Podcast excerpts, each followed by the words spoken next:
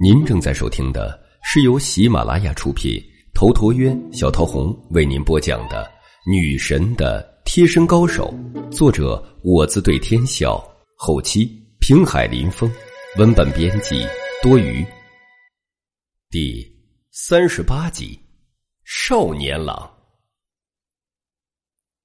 陈阳看了秦墨瑶一眼，我明白。秦墨瑶微微意外，随后说道：“那你是怎么想的？”陈阳沉默下去。秦墨瑶一心为了自己，他在心里已经将秦墨瑶当成了朋友，所以他也不想说谎来欺骗他。可秦墨瑶又是警察，还是个很有原则、正义感的警察，所以陈阳就不能实话实说。这个时候，陈阳唯有沉默。秦墨瑶深吸了一口气：“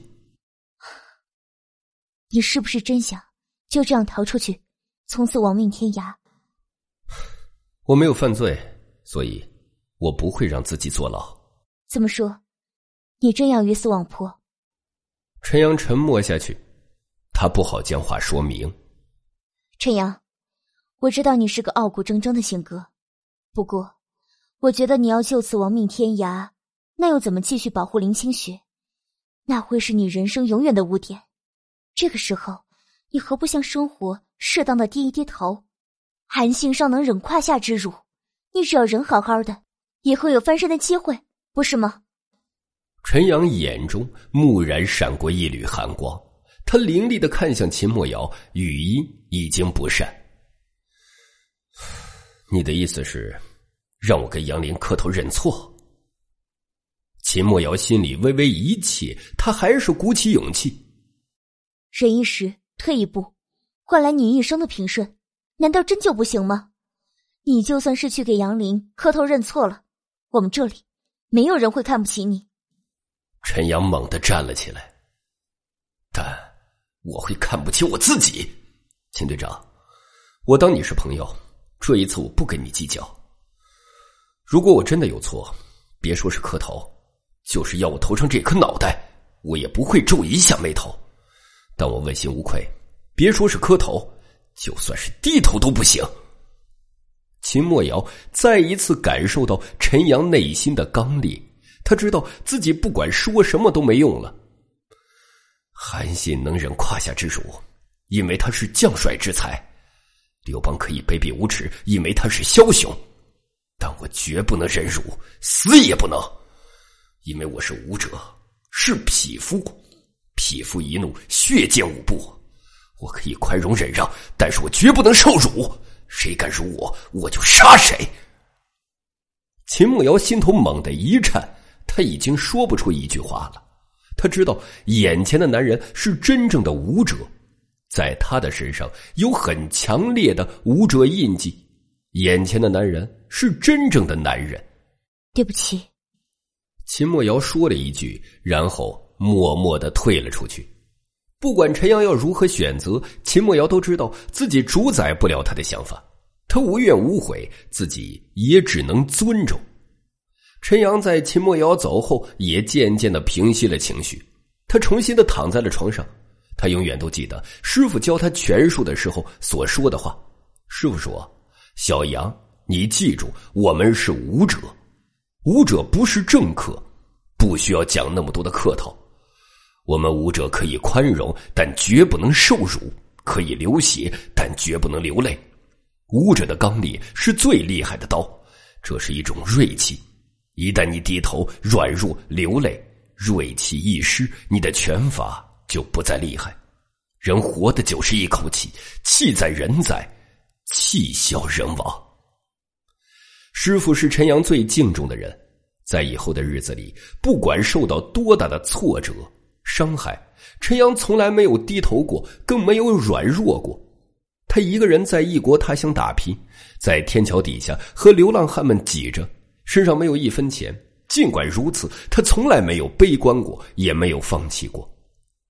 陈阳闭上了眼睛，今晚。他的感触似乎特别的多，只因为他又想起了自己的师傅。陈阳在心里呐喊：“师傅，你到底在哪儿？”半晌后，陈阳的脑海里又忽然闪过许多画面，全部都是在国外，腥风血雨的厮杀。他和兄弟们从尸山血海里闯了出来，那画面里战火连天。陈阳猛地睁开了眼睛，他冷笑了一声：“杨凌啊，杨凌，老子杀人的时候你还在玩泥巴？你以为就凭你便能将老子逼死吗？”这一刻。陈阳的眼中金光爆闪，他目中的狰狞与锋芒闪现了出来。事实上，若不是陈阳顾及到了林清雪他们，若不是他不想身份上有污点，他早就让杨玲付出血的代价了。凌晨四点的时候，南区派出所一片寂静，派出所的大门是打开的，白炽灯散发出白色的光芒。那白色灯罩的四周布满了飞蛾与蚊虫，办公厅里有五名警察正在值班，他们百无聊赖的看着电视，打着哈欠，有的趴在办公桌上呼呼大睡，并没有开空调，只有吊扇在转动着，发出嘎吱嘎吱的声音。也是在这时，一个穿着黑色中山装的青年出现在了门口。这个青年看起来才十八岁左右。说是少年也不为过，他理着寸头，面相俊美而冷漠，好似没有任何感情一样。本来这大夏天的，空气之中充满了燥热，但这个少年一出现，空气中立刻充满了寒意，仿佛温度真的下降了。办公厅里的警察们注意力瞬间就集中到了这少年身上，他们第一感觉就是怪异。这么热的天气，这少年居然穿了厚厚的中山装。第二感觉还是怪异，这少年仿佛是一名幽灵，没有任何的感情，他像是不真实的存在一般。几名警察这段时间一直都是草木皆兵，这时候乍然看见了这少年，立刻如临大敌，吓得差点屁滚尿流。他们鼓足了勇气，迅速起身。抓警棍的抓警棍，拿枪的拿枪，其中一个太紧张了，枪都掉地上了。你是什么人？来这里做什么？一名警察色厉内荏的质问少年。